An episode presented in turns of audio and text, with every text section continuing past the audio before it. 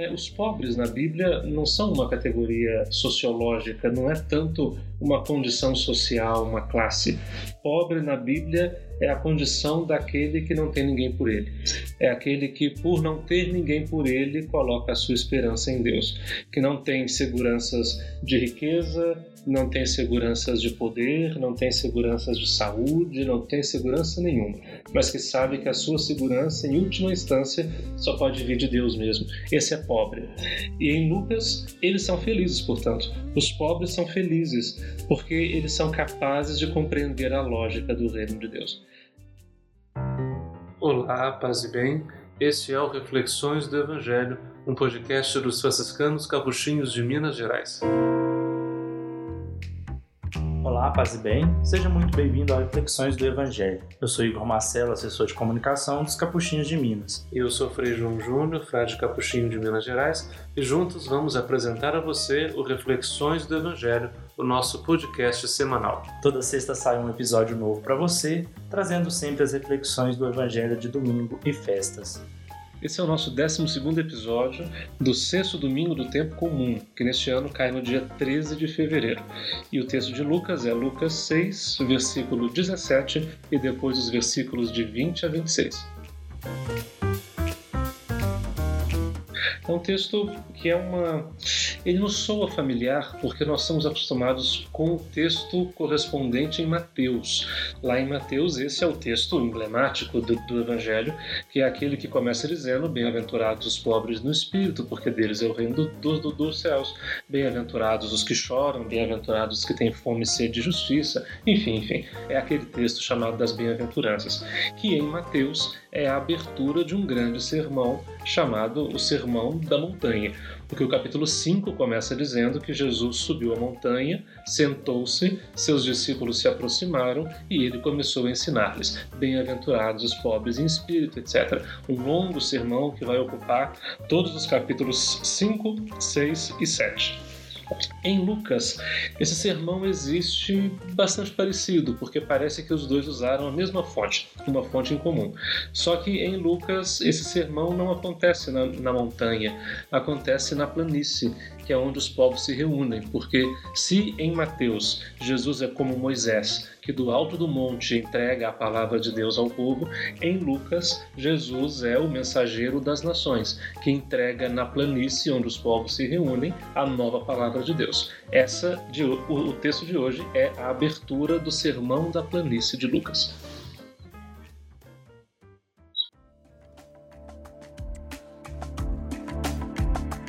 Vale a pena seguir nosso podcast no Spotify, assinar no Apple Podcast e se inscrever no Google Podcast ou Castbox e favoritar no Deezer.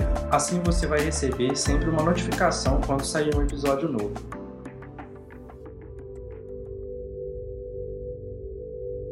Jesus desceu a montanha com os discípulos e parou num lugar plano Ali estavam muitos de seus discípulos e uma grande multidão de gente vinda de toda a Judéia e de Jerusalém e do litoral de Tiro e Sidônia.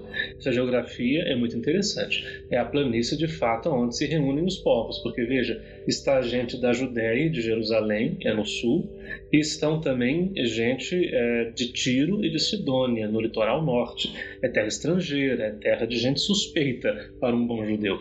Então, de fato, ali se reuniram os povos todos, é onde se entrecruzam essas culturas todas. E é a todos esses tão diferentes entre si, que vêm por caminhos tão diferentes, que vêm de, de caminhos de fidelidade de fé tão diferentes, é a eles que Jesus vai dizer a sua palavra. E levantando os olhos para os seus discípulos, ele disse: Bem-aventurados vós, os pobres, porque vosso é o reino de Deus. Observe que, diferente de Mateus, em Lucas o sermão está na segunda pessoa. Bem-aventurados sois vós. Em Mateus era bem-aventurados os pobres. Aqui não. Aqui o caminho é dado para os discípulos. Ele olha para os discípulos e diz: Bem-aventurados, felizes, né? agraciados sois vós os pobres, porque vosso é o reino de Deus. É, os pobres na Bíblia não são uma categoria sociológica, não é tanto uma condição social, uma classe. Pobre na Bíblia é a condição daquele que não tem ninguém por ele. É aquele que, por não ter ninguém por ele, coloca a sua esperança em Deus, que não tem seguranças de riqueza, não tem seguranças de poder, não tem seguranças de saúde, não tem segurança nenhuma, mas que sabe que a sua segurança, em última instância, só pode vir de Deus mesmo. Esse é pobre. E em Lucas, eles são felizes, portanto. Os pobres são felizes, porque eles são capazes de compreender a lógica do reino de Deus. É possível viver segundo a lógica dessas seguranças todas ou é possível viver segundo a lógica do reino de Deus. Então, para Lucas, ah, os pobres no, no fundo são felizes, porque eles são capazes de compreender aquilo que os ricos não são capazes de compreender a lógica da gratuidade do reino que se mostra e que se derrama com generosidade, sem pedir merecimento e sem fazer troca com nada. Bem-aventurados vós que agora tendes fome, porque sereis saciados. Uma das marcas do tempo da chegada do Messias são essas inversões. Quem tem fome se sacia, quem se empaturrava agora passa necessidade. Quem não tinha nada, esse agora recebe a chance de ser e de ter. Quem tinha tudo e fazia do seu tudo a sua segurança, esse descobre que isso nada significa. São aquelas e a vida é cheia delas, naquelas situações em que os valores da gente se invertem e que a gente, é, como dizia São Francisco no seu testamento, aquilo que era amargo vai ficando doce e aquilo que era doce vai ficando amargo. Pois é. Bem-aventurados sois vós que agora chorais, porque havereis de rir como se dissesse, é, são felizes aqueles que têm a chance de experimentar inclusive a privação, inclusive a demora, inclusive a dor, porque para esses a alegria terá um sabor ainda todo especial, ainda diferente. Bem-aventurados sereis, quando os homens vos odiarem, vos expulsarem, vos insultarem e amaldiçoarem o vosso nome por causa do Filho do Homem. É, Lucas sabe, já no seu tempo, quando ele escreve o Evangelho, as dificuldades que os seguidores de, Jesus enfrentam, seja diante da sinagoga dos judeus, seja diante das autoridades romanas. Então, é como se no Evangelho Jesus dissesse uma palavra especialmente a esses, que já no tempo de Lucas experimentam todo tipo de perseguição e de rejeição por causa dele. Alegrai-vos nesse dia, diz o texto, e exultai, porque será grande a vossa recompensa no céu, porque era assim que os antepassados deles tratavam os profetas. Ou seja, se é assim, se alegre, porque é sinal de que é o caminho certo. Se é uma verdade, uma alegria, uma bem-aventurança que é incômoda, que pode ser incompreendida, que desafia de algum modo a lógica das alegrias que não são do reino, é bom sinal. É sinal de que é realmente a lógica do reino. E uma novidade de Lucas, que parece estar muito mais afinado com o texto original, é que ao lado dessas bem-aventuranças, que não são nove, como em Mateus, são apenas quatro, é, Lucas coloca ah, quatro malaventuranças, quatro maldições, quatro imprecações, que, como um espelho, refletem o contrário daquilo das bem-aventuranças. A primeira bem-aventurança dizia: Bem-aventurados vós, os pobres, porque vosso é o reino de Deus. E no versículo 24 ele diz: Mas ai de vós, ricos, porque já tendes a vossa consolação. Consolação é a expressão é, técnica do Antigo Testamento para dizer daquilo que Deus faz com o seu povo, com o seu povo perdido, com o seu povo esparramado, com o seu povo desiludido. Deus dá a eles a consolação, a consolação de serem de novo tocados pela esperança e conduzidos de volta à sua terra. Então, bem-aventurados sois vós os pobres, porque vosso é o reino de Deus, mas ai de vós os ricos, porque já tendes a vossa consolação. E quem já encontrou a sua consolação em qualquer parada do caminho, esse não tem que mais seguir adiante e pode não chegar à compreensão do reino. Ai de vós que agora tendes fartura, porque passareis fome. Se é verdade que aqueles que passam penúria são capazes de reconhecer o valor do essencial, é também verdade que quem nunca experimentou a falta pode não compreender a graça da finitude e pode se perder na própria abundância e pode se perder do caminho por excesso de, de distrações. Ai de vós que agora rides, porque tereis luto e lágrimas. Já dizia o poeta, né? Rir é bom, mas rir de tudo é desespero. Pois é. Então, ai de vós que rides de tudo.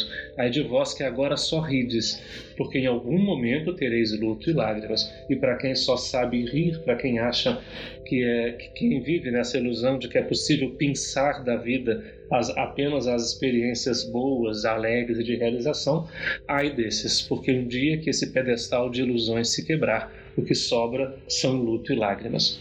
E por fim, ai de vós, quando todos vos elogiam, porque era assim que os antepassados deles elogiavam é, e tratavam os falsos profetas. E aqui de novo aparece esse traço tão interessante de Lucas, que é o fato de que, para Lucas, diante da palavra de Jesus, não é possível ter meio termo, não é possível ficar em cima do muro ou você está do lado da bem-aventurança ou está do lado da maldição, da, da imprecação, da, do desespero. Diante dessa palavra é preciso fazer opções, e essas opções são aquelas profundas capazes de tocar uma vida inteira e capazes de determinar os rumos dos passos de uma vida inteira. Que nós também tocados por esse começo do sermão da planície de Lucas, possamos examinar a nossa consciência e o nosso coração e buscar quais são as razões que realmente sustentam a nossa esperança e, tomara, possamos fazer de novo e sempre com mais convicção a nossa opção pela bem-aventurança, por mais paradoxal que seja, afinal, ser pobre, é, ter fome, é, chorar e ser odiado não tem nada de romântico, não tem nada de bonito. São, são bem-aventuranças, são felicidades um pouco esquisitas. Mas, pois é, que possamos encontrar no fundo dessa palavra de Jesus, quem sabe, ah, os motivos para renovarmos nele a nossa confiança e fazermos desse seu ensinamento que hoje começa a se abrir com esse sermão da planície, fazer desse ensinamento a segurança de nossos passos e a chegada derradeira de nosso caminho. Bom, e encerrando mais essa reflexão aqui com o Feijão Júnior, nós vamos também encerrando o nosso 12 episódio do nosso podcast semanal. E se você quer saber como continua o sermão da planície de Lucas, não perca na próxima sexta-feira o nosso próximo Reflexões do Evangelho.